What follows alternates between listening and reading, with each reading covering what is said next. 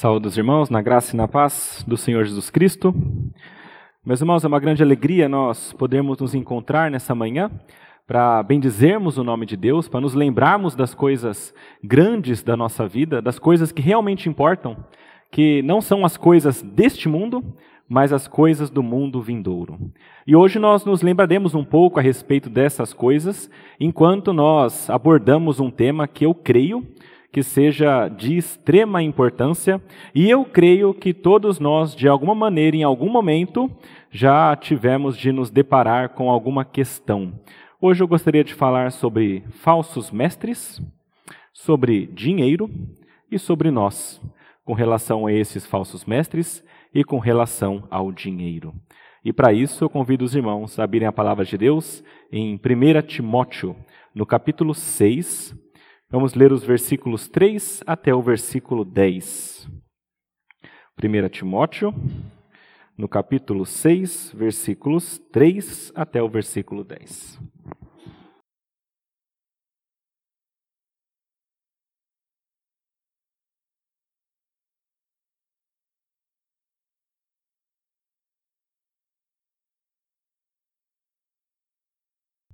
Diz assim a palavra de Deus.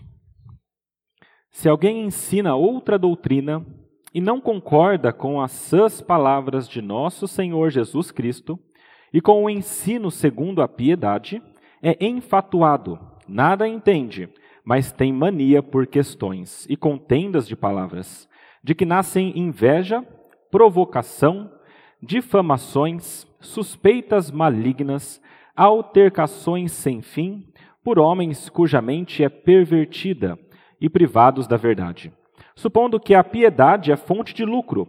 De fato, grande fonte de lucro é a piedade com contentamento, porque nada temos trazido para o mundo, nem coisa alguma podemos levar dele.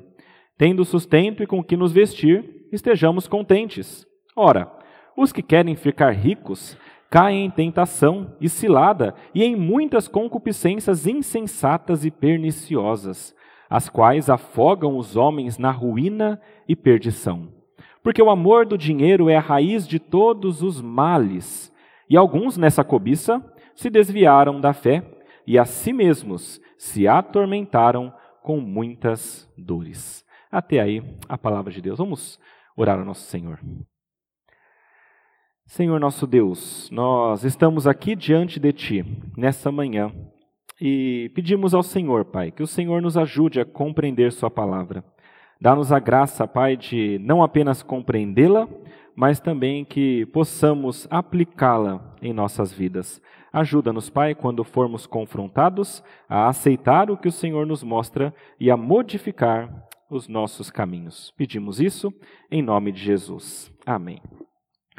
Meus irmãos, essa carta que nós estamos dando já faz algum tempo de 1 Timóteo, de Paulo a primeira a Timóteo, a primeira carta que ele envia, é uma carta que busca mostrar a Timóteo como que ele deve guiar uma igreja.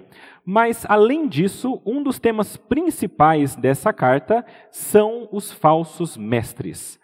Paulo fala sobre isso alguns momentos nessa carta, inclusive lá no início, no capítulo 1, ele já começa falando para Timóteo: Timóteo, eu te deixo na cidade de Éfeso, para você cuidar da igreja que está em Éfeso e você a, a, batalhar contra homens que estão ensinando coisas erradas. Então, isso desde o início foi algo que Paulo já tem falado para Timóteo que ele deveria fazer: batalhar contra falsos mestres. E enquanto Paulo escreve para Timóteo explicando como uma igreja deve ser, do capítulo 5 até o início do capítulo 6, nós vimos que Paulo trata sobre três classes de pessoas. Ele fala sobre viúvas, ele fala sobre presbíteros e ele fala sobre escravos. E interessantemente, cada uma dessas classes tem alguma ligação com dinheiro. Por que eu digo isso? Quando ele fala sobre viúvas, ele diz: a igreja deve sustentar as suas viúvas verdadeiramente viúvas, ou seja, aquelas que de fato são viúvas, aquelas que são idosas e não conseguem trabalhar e aquelas que não têm família para sustentá-las. Essas viúvas deveriam ser sustentadas pela igreja. Ele fala também para os presbíteros, Aqueles que se afadigam na palavra, que trabalham, que se dedicam ao ministério com muito tempo, esses devem também ser sustentados pela igreja. E depois ele fala sobre os escravos. E nos escravos ele tem uma posição um pouco diferente. Ao invés de ele falar que os escravos devem ser sustentados pela igreja, ele diz: escravos, servos, sirvam bem aos seus senhores. Honrem os seus senhores com tudo o que vocês têm, porque desse modo vocês vão pregar o evangelho para eles, vocês vão testemunhar da palavra de Cristo. E tudo isso tem a ver com dinheiro, tem a ver com sustento. As duas primeiras classes, porque eram sustentadas pela igreja, e agora os escravos, porque Paulo diz para eles que eles não deveriam se preocupar muito com receber muito dinheiro e sair da situação que eles estão, mas deveriam focar no eterno, no que é mais importante, e pregar o evangelho para os seus chefes e testemunhar da palavra de Cristo. Qual que é o ponto importante, meus irmãos, que eu queria trazer para vocês pensarem aqui? Quando Paulo fala essas coisas, tratando dessas três classes de pessoas envolvendo dinheiro, isso traz problemas. Os irmãos sabem que sempre que dinheiro está envolvido no negócio, algum problema aparece. E de fato aconteceu isso naquele tempo também. Nas viúvas, havia viúvas mais novas que queriam receber também o auxílio. Elas podiam trabalhar, mas não queriam. Então elas queriam ser sustentadas pela igreja. Paulo fala contra isso. Na questão dos presbíteros, Paulo fala também sobre a, o, a, a penalidade para presbíteros, a disciplina para presbíteros, e também na demora para escolher os presbíteros. Ou seja, possivelmente algumas pessoas gostariam de se tornar presbíteros, não pelo ofício, não para servir a Deus, mas para receber o sustento da igreja. Então, Paulo fala contra isso também. E com relação aos escravos, possivelmente muitos escravos entendendo que agora eram iguais diante de Deus com os seus senhores, queriam também se livrar daquela situação de escravidão e receber alguma coisa mais em troca, então se tornavam rebeldes e trabalhavam mal ao seu senhor. Meus irmãos, quando há dinheiro em algum relacionamento, isso é um celeiro para problemas. Muitos problemas podem surgir por conta disso. E estes homens possivelmente começaram a agir de maneira a buscar algum lucro em cima da igreja. E não somente eles começaram a agir, como alguns falsos mestres se levantaram e começaram a ensinar que eles deveriam fazer isso mesmo.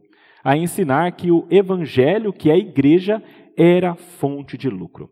Então, meus irmãos, pensando nisso, eu queria ler esse texto com vocês e expor esse texto uh, em duas partes, duas etapas. A primeira, onde Paulo fala sobre os falsos mestres, dos versículos 3 ao 5, e a segunda, onde Paulo fala sobre o verdadeiro lucro da religião, que é dos versículos 6 até o versículo 10. Dos versículos 3 ao 5, Paulo fala sobre os falsos mestres. E sobre os falsos mestres, a primeira coisa que ele mostra para a gente é que eles são uma realidade.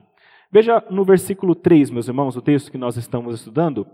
Paulo começa falando: se alguém ensina outra doutrina. Essa palavrinha se, no português, dá uma ideia de possibilidade. Olha, é possível que alguém esteja ensinando outra doutrina. No grego, essa palavrinha ser, nesse caso específico, é uma certeza, é algo muito provável que esteja acontecendo. É como se Paulo falasse assim: certamente tem pessoas ensinando uma doutrina diferente no meio de vocês. E isso a gente sabe porque Paulo já tinha falado sobre isso. Volta um pouquinho aí na Bíblia de vocês, lá para 1 Timóteo, no capítulo 1. 1 Timóteo, no capítulo 1, no versículo 3. Eu já citei esse texto, mas vamos lê-lo 1 Timóteo capítulo 1, versículo 3. Paulo fala assim para Timóteo: Quando eu estava de viagem rumo a Macedônia, te roguei permanecesses ainda em Éfeso, para admoestares a certas pessoas, a fim de que não ensinem outra doutrina, esses falsos mestres já estavam lá em Éfeso e Paulo sabia que eles viriam. Eu acho muito interessante porque existe um outro texto que mostra que Paulo já sabia isso anos antes. Abre a palavra aí, lá em Atos, no capítulo 20, e você vai ver um momento Atos 20, versículo 25, o momento em que Paulo se reúne com os presbíteros da cidade de Éfeso e se despede deles. E nessa despedida, ele fala algo nesse sentido. Veja só, Atos capítulo 20, versículos 25 até o 31. Paulo, na sua despedida, fala o seguinte para os presbíteros da igreja lá em Éfeso, essa mesma cidade. Agora eu sei que todos vós, em cujo meio passei pregando o reino, não vereis mais o meu rosto. Portanto, eu vos protesto no dia de hoje que estou limpo do sangue de todos. Porque jamais deixei de vos anunciar todo o desígnio de Deus. Atendei por vós e por todo o rebanho, sobre o qual o Espírito Santo vos constituiu bispos, para pastoreardes a igreja de Deus, a qual ele comprou com o seu próprio sangue. E veja no versículo 29. Eu sei que depois da minha partida, entre vós penetrarão lobos vorazes, que não pouparão o rebanho, e que dentre vós mesmos se levantarão homens falando coisas pervertidas, para arrastar os discípulos atrás deles. Portanto, vigiai, lembrando-vos de que, por três anos, noite e dia, não cessei de admoestar com lágrimas a cada um. Meus irmãos, desde muito tempo antes, muito tempo antes, alguns anos antes, Paulo sabia que aquele grupo de presbíteros, aquela igreja, receberia entre eles lobos vorazes, falsos mestres. E mais do que isso, que dentre aqueles presbíteros, alguns se levantariam e se tornariam falsos mestres. Ele já sabia isso. E é por isso que ele fala isso para Timóteo. Que ele deveria lutar e batalhar contra os falsos mestres. E isso não era uma coisa só de Éfeso.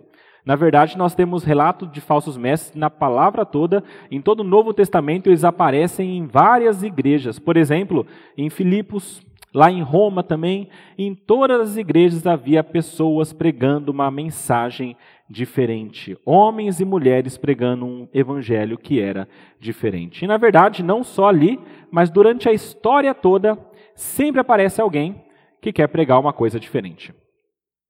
Eu não sei se vocês acompanham um pouco da história da igreja, se leram um pouquinho sobre isso, mas a história da igreja traz para nós vários homens e mulheres que se levantaram ensinando coisas diferentes.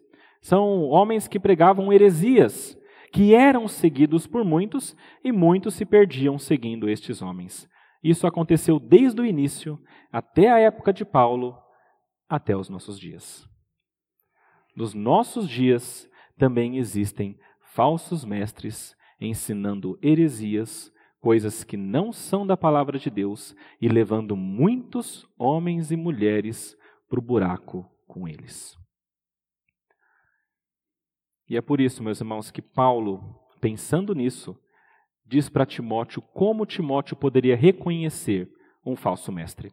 E ele dá cinco marcas, cinco características para Timóteo e que nós podemos usar para nós também quando nós avaliarmos se alguém é ou não é um falso mestre. E, e essas marcas são muito úteis. Ah, é importante que nós, como igreja, possamos avaliar homens que se levantam dizendo ser de Deus, para que nós não sigamos cegamente pessoas que só dizem ser de Deus, mas não são. E essas marcas ah, serão relevantes para a nossa vida cristã.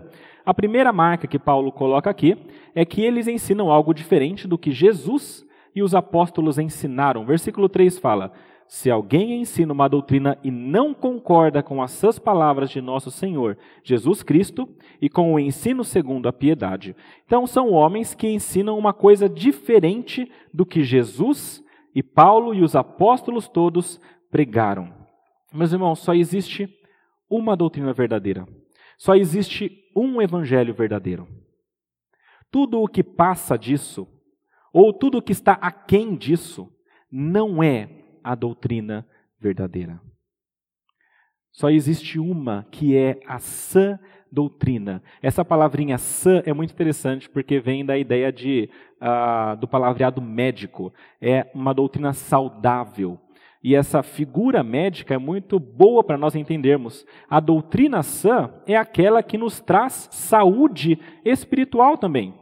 Uma doutrina verdadeiramente saudável gera uma vida saudável espiritualmente naqueles que seguem e a ouvem. E o contrário também é verdadeiro. Uma doutrina que não é saudável gera dificuldades na vida espiritual, gera uma doença espiritual e a pessoa de fato adoece espiritualmente.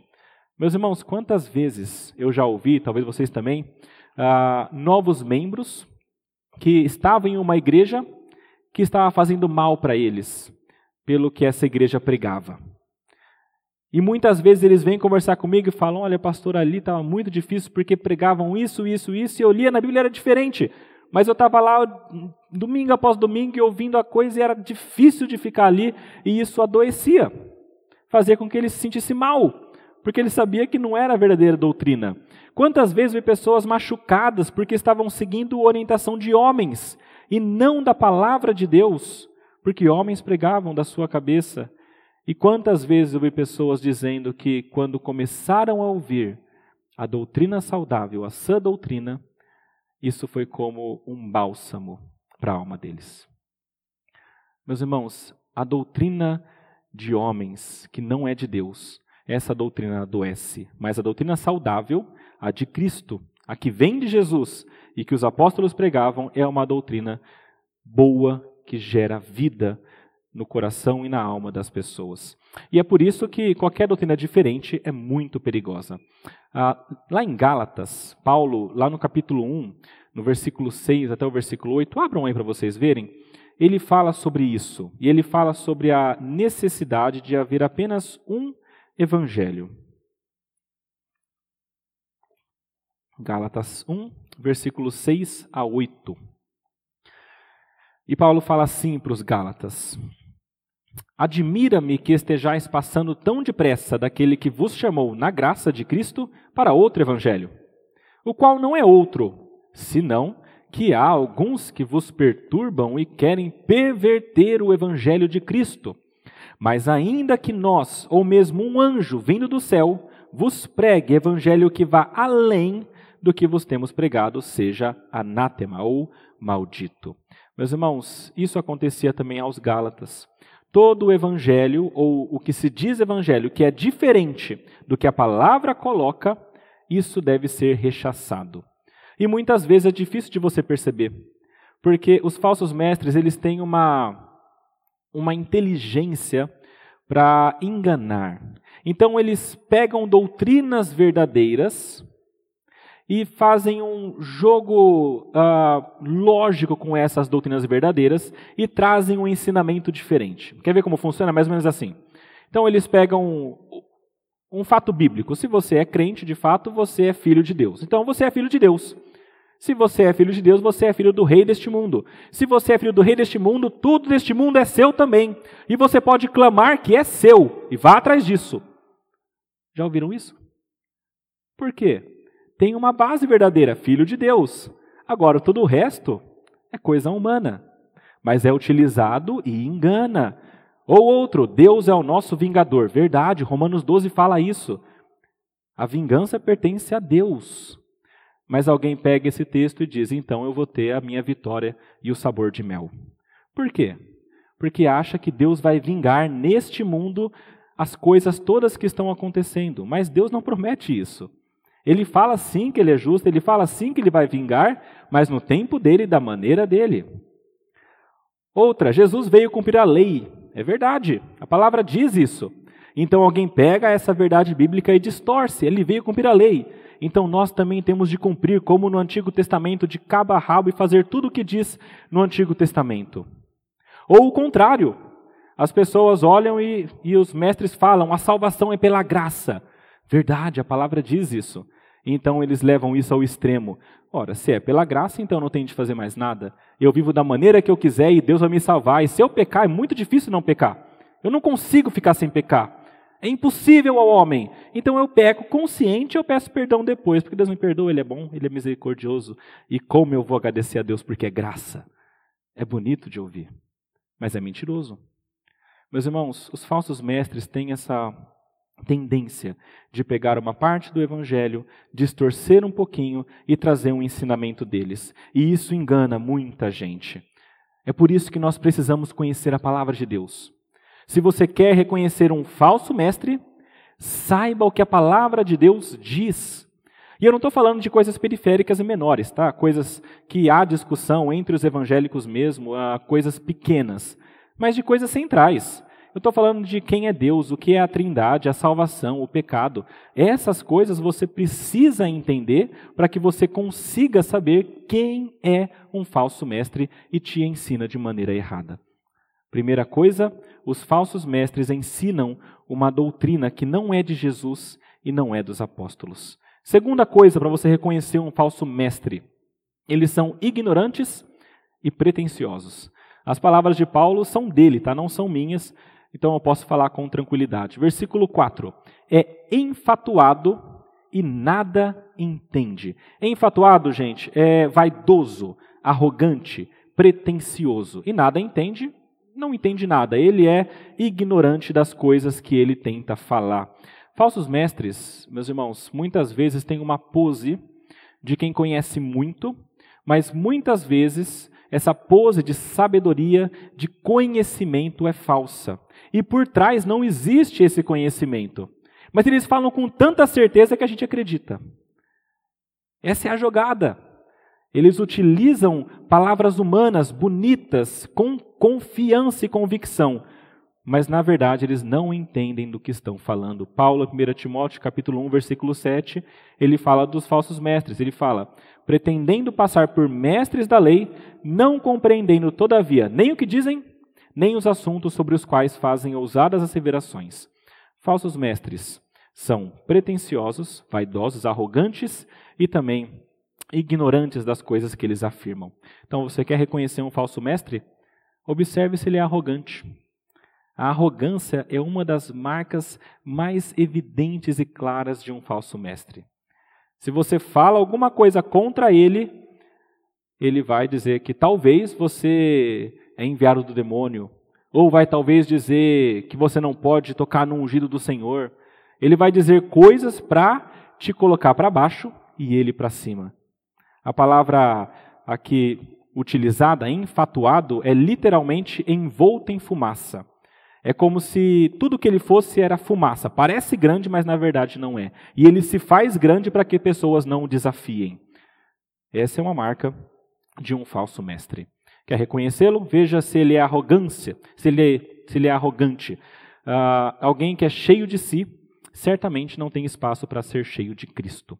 Então, possivelmente este homem também é um falso mestre. Terceira marca, Paulo diz que eles são doentes por discussões, mas têm mania por questões e contendas de palavras. Essa palavrinha mania do grego é doente. Ah, é uma doença. É como se eles tivessem um impulso doentio por discutir, por causar polêmica, por causar contenda. E é interessante que Paulo aqui usa essa palavra doença logo depois de usar a palavra saudável para a doutrina de Cristo. A doutrina de Cristo é saudável. E os falsos mestres tentando lutar contra essa doutrina, muitas vezes se tornavam doentes para tentar alguma, de alguma maneira discutir e criar contendas. Eu, eu acho que vocês não conhecem pessoas assim. Pessoas que querem discutir por discutir. Pessoas que levantam os pontos menores e mais minúsculos de cada coisa para que haja algum tipo de contenda. Pessoas que não estão interessadas em aprender ou ensinar, mas estão interessadas na discussão. Eu acho que isso não deve estar no meio de vocês. Mas eu já vi muito isso acontecer. E especialmente com o advento da internet. Então, se você entrar no Facebook, no YouTube, no, em blogs, no, no Instagram, no, no Twitter, você vai ver pessoas que querem ensinar alguma coisa, ou dizem que querem, mas na verdade tudo o que eles fazem é criar polêmica e é criar discussões. Meus irmãos, não é bom que um ministério seja marcado por discussões em torno de coisas pequenas. Não estou falando da defesa da verdade que Paulo fazia, que homens sérios fazem, e é importante, da doutrina verdadeira, do que é central no Evangelho. Mas estou falando de pontos periféricos que são crescidos para que haja discussão. Isso acontece muito. Se você está em dúvida se alguém é um falso mestre, olha para a trajetória dele. Se ele é um cara que cresceu com muita polêmica, começa a duvidar. Se é uma pessoa que está buscando discussão o tempo todo, botando aquelas frases provocativas, então presta atenção, porque ele possivelmente quer crescer em cima de algum tipo de discussão. Não é bom que um homem de Deus seja visto dessa maneira. E Paulo fala isso para Timóteo também em outros locais, dizendo que o homem de Deus não deve se envolver em muitas polêmicas e discussões, mas ele deve ensinar com amor aquelas pessoas que precisam aprender. A quarta marca que Paulo coloca para nós aqui é que eles deixam um rastro de destruição na comunidade. Isso aqui está no mesmo versículo, seguindo, de que nascem inveja, provocações, difamações e suspeitas malignas. Meus irmãos, tudo isso que eles fazem, essa, esse ensino diferente, esse foco na discussão, isso tudo traz inveja, provocações, difamação, suspeitas malignas, tudo isso no corpo de Cristo. Ele começa falando sobre inveja. A inveja, meus irmãos, eu entendo aqui nesse texto que diz respeito a pessoas quererem ah, muito o que os seus irmãos têm. E isso faz sentido aqui, porque havia escravos. E escravos, então, ouvindo os falsos mestres falando você pode ter isso, eles tinham inveja e cresciam querendo aquelas coisas dos seus irmãos. Isso faz sentido porque ele fala sobre viúvas mais novas que queriam a ajuda da igreja como as mais velhas tinham. Isso faz sentido, meus irmãos, porque as pessoas aqui gostariam de ter o que os seus irmãos tinham. E isso tudo por palavras de falsos mestres. As palavras deles ensinavam basicamente assim: olha, o que importa é você ter prosperidade. Então você pode buscar isso. Busca isso, escravo, prosperidade. Busca isso, viva prosperidade. Busca isso, cada um, prosperidade. Parece familiar? Gente, ainda hoje é a mesma coisa. Parece que não tem nada de novo embaixo do sol. É tudo igual. O falso mestre ensina: você pode ter prosperidade. Busca prosperidade, e isso é o mais importante. O que importa é você ser filho do rei aqui e reinar de alguma maneira. Busque o que você pode ter. E essa inveja gerava mais coisas, gerava conflitos, que são essas provocações. Provocação no grego dá a ideia de conflito. Ah, é claro, meus irmãos, onde há inveja, há também conflito. Abra a palavra de Deus aí em Tiago, no capítulo 4. Tiago 4, versículos 1 e 2.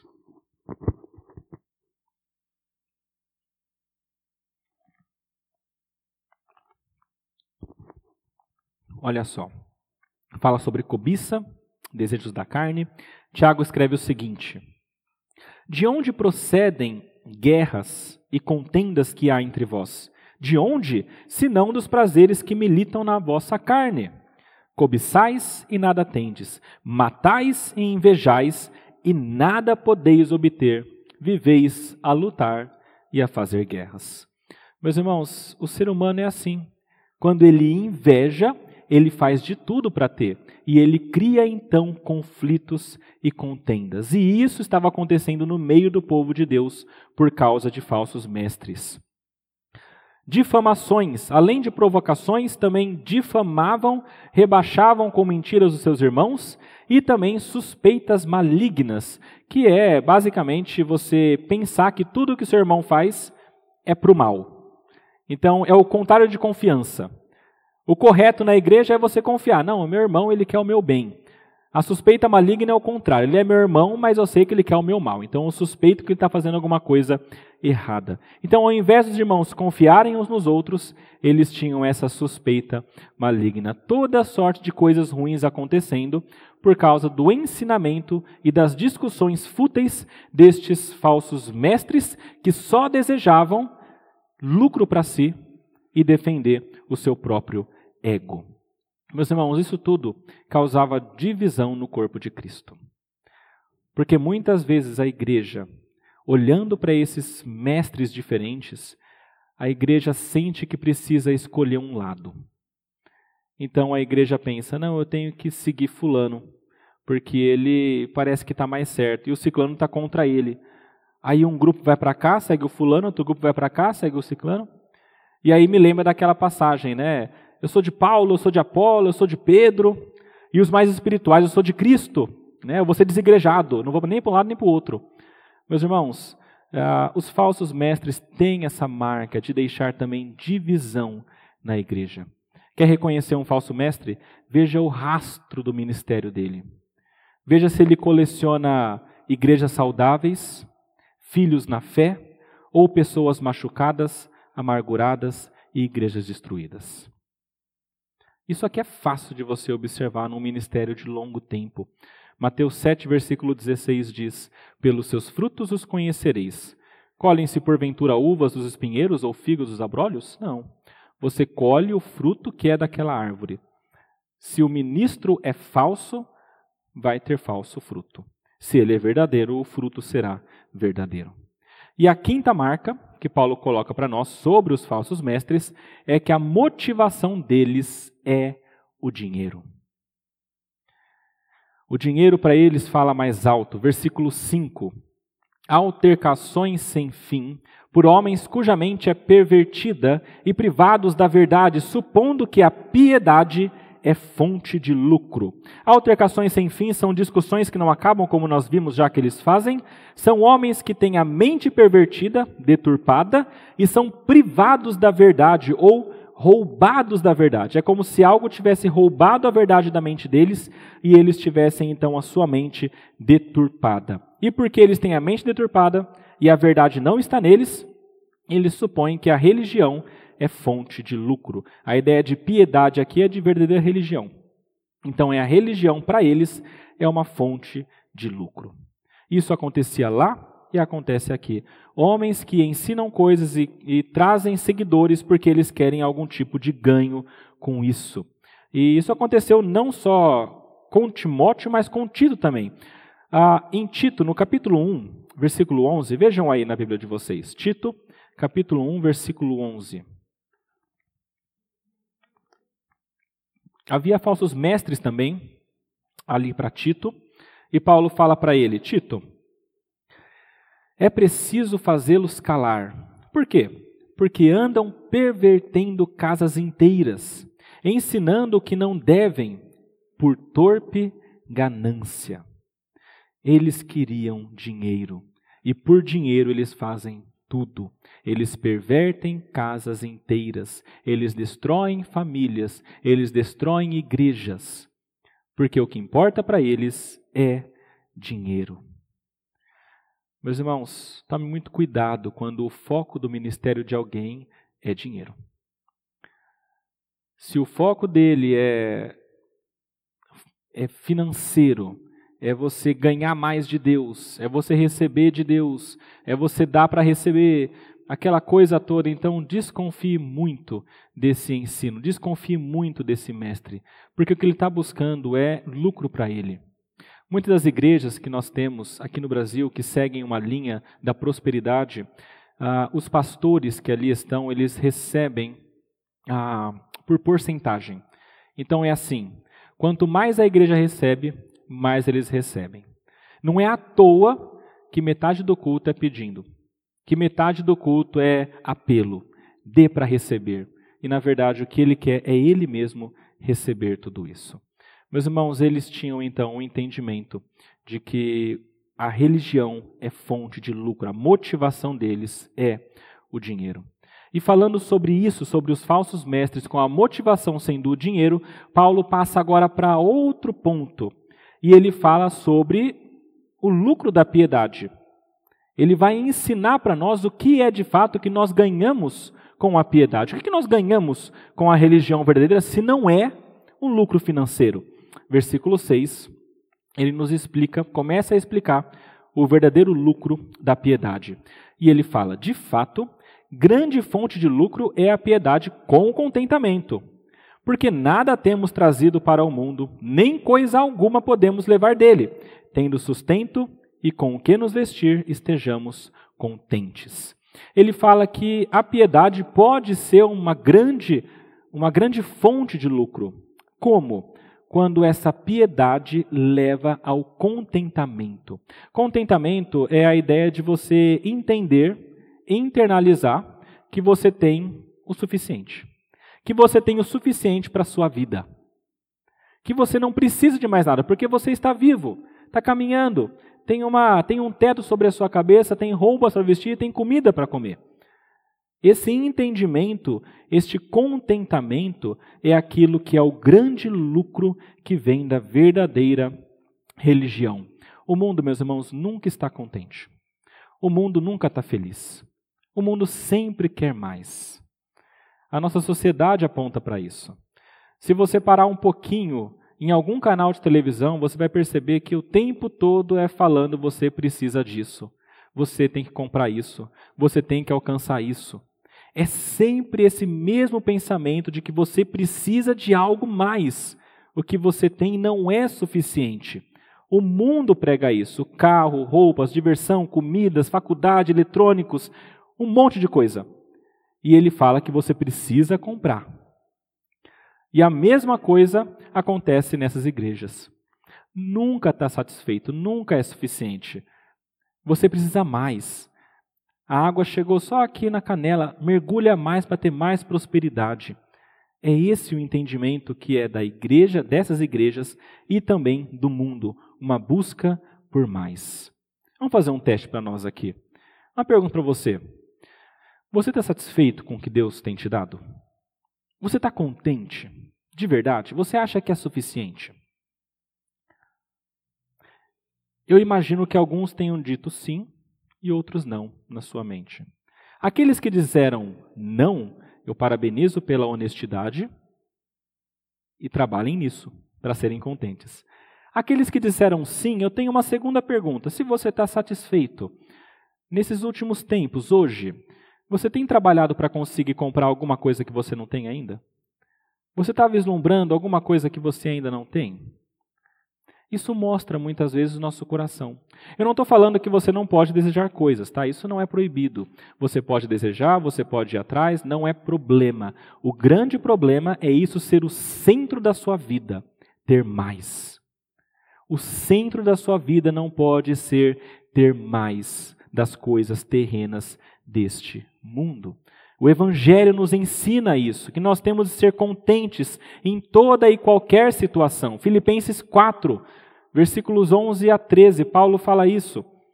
Aquele texto que às vezes é mal compreendido e usado de maneira errada. Tudo posso naquele que me fortalece. Filipenses 4, versículos 11 a 13, Paulo fala assim: Digo isso, não por causa da pobreza, porque aprendi a viver contente em toda e qualquer situação tanto sei estar humilhado, imagine os escravos humilhados, como também honrado. De tudo em todas as circunstâncias já tenho experiência, tanto de fartura como de fome, assim de abundância como de escassez. Tudo posso naquele que me fortalece. O cristão verdadeiro tudo pode naquele que fortalece. E ele pode suportar situação difícil também. Ele pode passar por dificuldades financeiras contente como Paulo fez. Talvez nesse tempo de pandemia a gente esteja aprendendo um pouquinho mais disso, porque muitos perdem emprego, muitos passam um pouco mais de necessidade, muitos apertam aqui e ali, começa a bater um pouco de ansiedade, mas pela graça de Deus estão sendo sustentados. E talvez estejam aprendendo cada vez mais: eu posso viver com isso. E eu estou satisfeito. Essa mentalidade de estar satisfeito com as coisas que Deus te dá é necessária para uma vida cristã.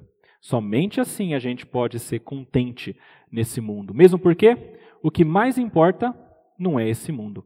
Filipenses 1, versículo 21, Paulo fala: Para mim, o viver é Cristo, e o morrer, isso é lucro.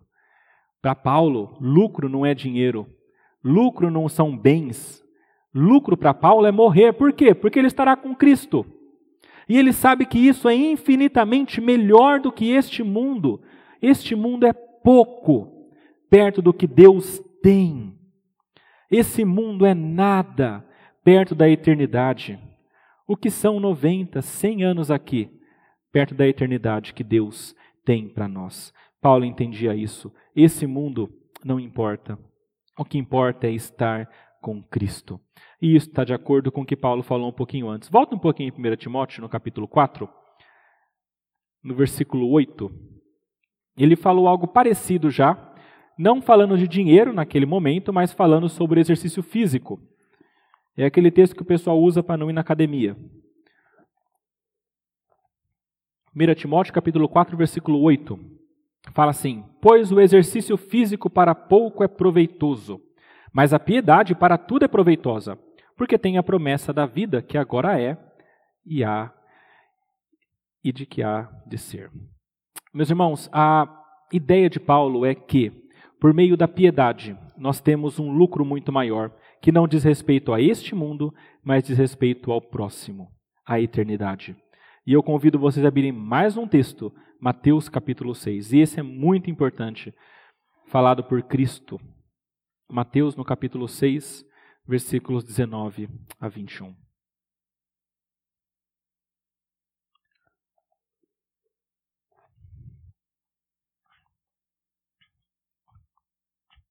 Prestem atenção no alerta dado por Jesus. Não acumuleis para vós outros tesouros sobre a terra, onde a traça e a ferrugem corroem, e onde ladrões escavam e roubam mas ajuntai para vós outros tesouros no céu, onde traça nem ferrugem corrói, e onde ladrões não escavam nem roubam, porque onde está o teu tesouro, aí estará também o teu coração. Se o teu tesouro está no céu, lá também está o teu coração. Se o teu tesouro está nesse mundo, aqui também está teu coração. Se o que você quer é dinheiro, teu coração está no dinheiro. Não tem outro modo de colocar isso e você vai buscar isso com tudo que você tem. Se o teu coração está na eternidade, lá está também o teu tesouro e o teu coração, e você vai focar nessas coisas da eternidade. E você vai estar satisfeito aqui, porque você tem muito mais do que apenas isso. Eu gosto muito daquele hino, eu já citei algumas vezes aqui, mas é aquele que a estrofe do meio diz: ah, Está tudo bem com a minha alma, em português é sou feliz com Jesus, mas em inglês é está tudo bem com a minha alma. Ou seja, eu posso sofrer, eu posso ter alegrias, eu posso ter uma dificuldade financeira, eu posso ter muita coisa financeiramente falando, mas o que mais me importa é saber que está tudo bem com a minha alma. E isso é uma certeza que nós precisamos ter. Está tudo bem com a sua alma? Você está bem com Deus? Você já entregou a tua vida de fato a Cristo?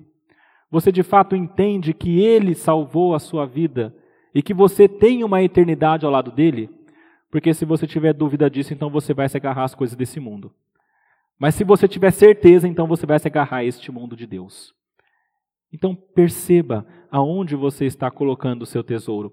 Tudo isso, Paulo diz, porque essas coisas deste mundo são passageiras. Veja o versículo 7 porque nada temos trazido para o mundo, nem coisa alguma podemos levar dele. Paulo está emprestando aqui as palavras de Jó, quando Jó perdeu tudo. Jó falou: No saí do ventre de minha mãe e no voltarei. O Senhor me deu, o Senhor tomou. Bendito seja o nome do Senhor. E Paulo fala a mesma coisa: Olha, você não trouxe nada para cá e você não vai levar nada. Ou seja, tudo que você tem não é seu. Uma hora você vai deixar. Não trate como se fosse seu, porque você não vai conseguir levar para outro mundo. Eu vejo isso acontecendo, meus irmãos, a cada vez que alguém vai partindo para o outro mundo. As pessoas aqui elas podem ter tido tanta coisa, mas quando chega aquele momento que todos nós enfrentamos, elas deixam tudo para trás. É, acho que foi essa semana que morreu aquele ator do Pantera Negra, Chadwick, acho que é o nome dele. E era um um homem que tinha muita coisa, tinha alcançado muita coisa na vida, certamente, muito dinheiro também. Mas quando chega a hora da morte, ele se torna como todos, como o sábio de Eclesiastes diz: todos voltam ao pó. E as coisas que nós temos ficam. É, ouvi que ele era cristão, se Deus quiser, seria bom encontrá-lo lá. Mas a questão é: o que temos nesse mundo, fica nesse mundo. Nós temos de construir coisas para além deste mundo e ter coisas, tesouros no céu. É lá que você deve juntar, porque de lá ninguém rouba. Quando a gente entende isso, buscar lucro financeiro se torna bastante fútil. Nós lemos um texto aqui lá em Eclesiastes 12, e isso foi de propósito, porque Eclesiastes 12 é o finalzinho do, da, da, do livro do sábio, que nós queremos geralmente ser Salomão. E Salomão era um homem que teve tudo. Ele teve dinheiro, ele teve palácio, ele teve poder, ele teve muitas mulheres, ele teve todas as coisas. E chega no final da vida, no versículo 13 e 14, ele coloca o que ele entendeu de tudo isso. Então ele que teve tudo diz: De tudo que se tem ouvido, a suma é: teme ao Senhor, teme a Deus e guarda os seus mandamentos, porque isto é o dever de todo homem, porque Deus há de trazer a juízo todas as obras, até as que estão escondidas, quer sejam boas, quer sejam más. No final da vida, o sábio entende: tudo que eu tive é vaidade de vaidade. O que importa mesmo é estar com Deus, porque muito mais do que essa vida é a vida eterna ao lado do Senhor.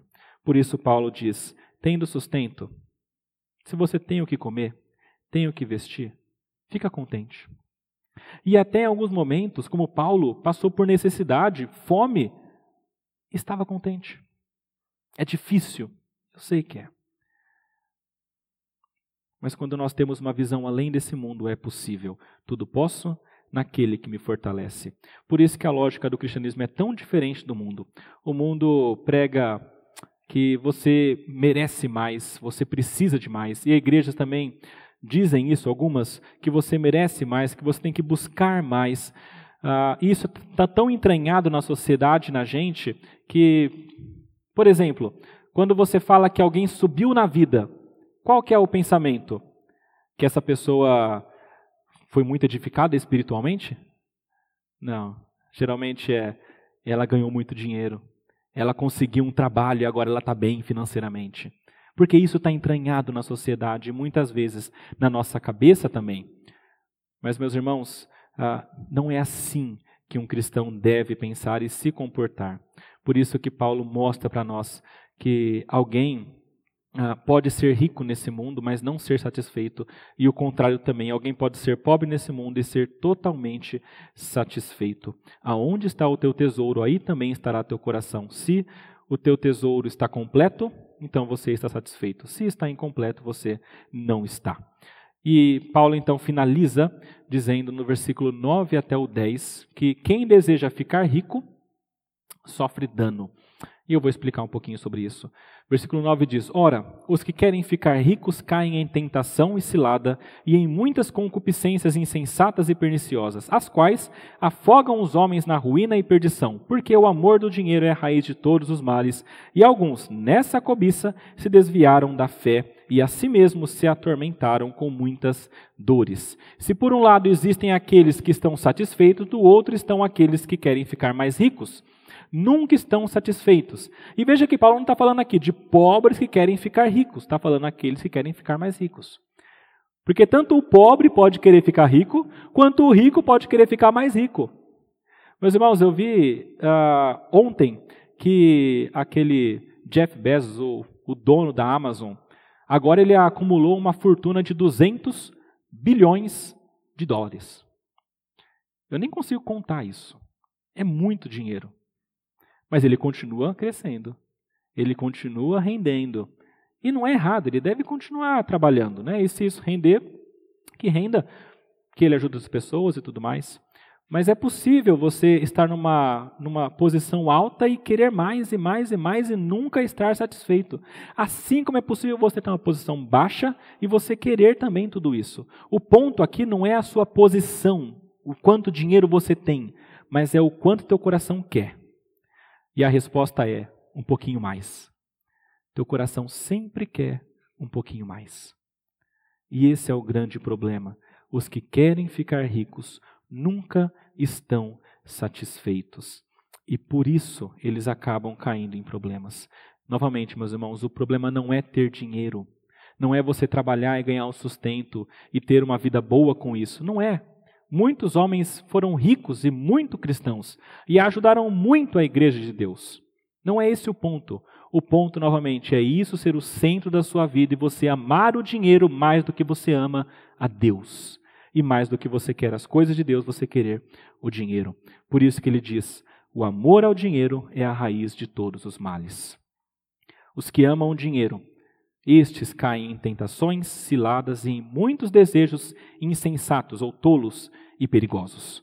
Ou seja, eles querem muito dinheiro e desejam muita coisa, e por esse desejo desenfreado, eles caem em ciladas, eles caem em tentações, pecam e muitas vezes se desviam, eles se afogam na ruína e na perdição. Especialmente aqueles que querem ficar ricos em cima da religião. Porque uma hora ou outra Deus pesa a mão. Se não nesse mundo, no próximo, isso certamente.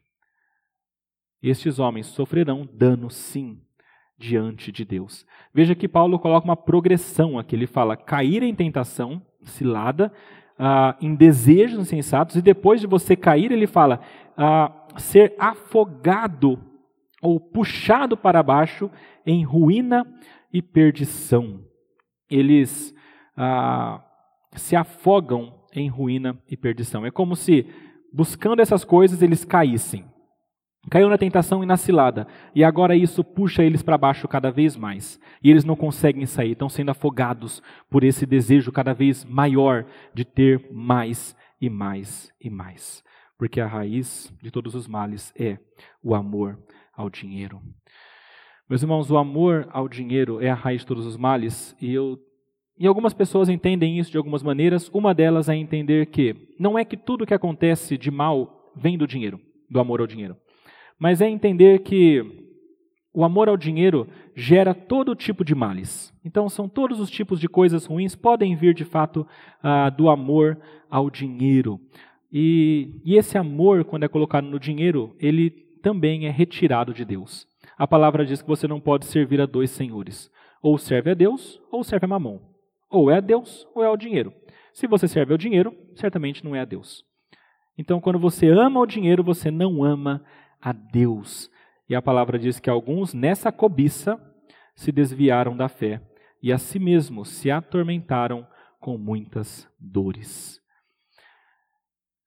Meus irmãos, desviar da fé é o que nós chamamos de apostatar, ou seja, conhecem a fé, conhecem o evangelho, mas desviam. E atormentar a si mesmos é uma figura muito gráfica no grego da ideia de você perfurar a si mesmo com muitas dores. Alguns comentaristas entendem que é como se eles se perfurassem com espinhos, sentindo dores por conta do que eles estão fazendo. E isso muitos entendem como sendo a consciência pesada.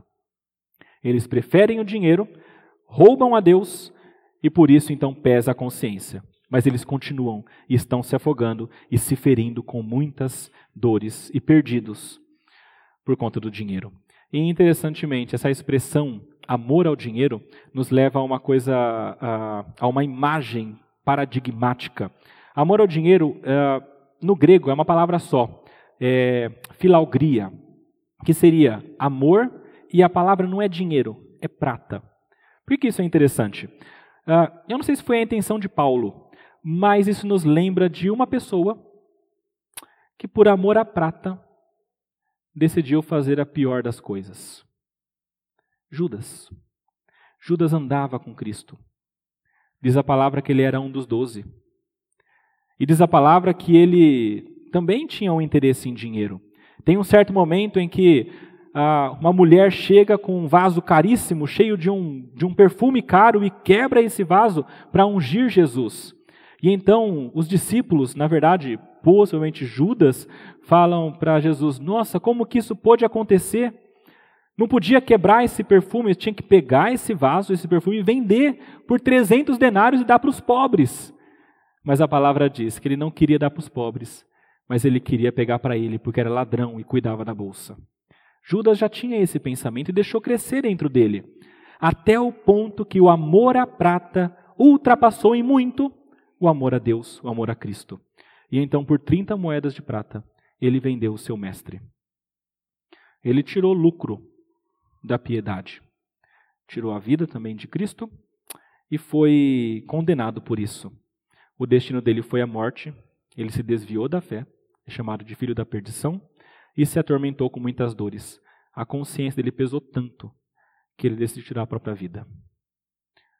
Meus irmãos, Judas talvez seja o maior exemplo daquela pessoa que ama tanto dinheiro que prefere entregar o próprio Deus e vendê-lo para receber alguma coisa em troca. E por isso ele também sofre. Eu tenho uma pergunta final para você. Onde está o teu amor? Aonde está teu coração? Está em Deus? Na eternidade? Nos tesouros do céu?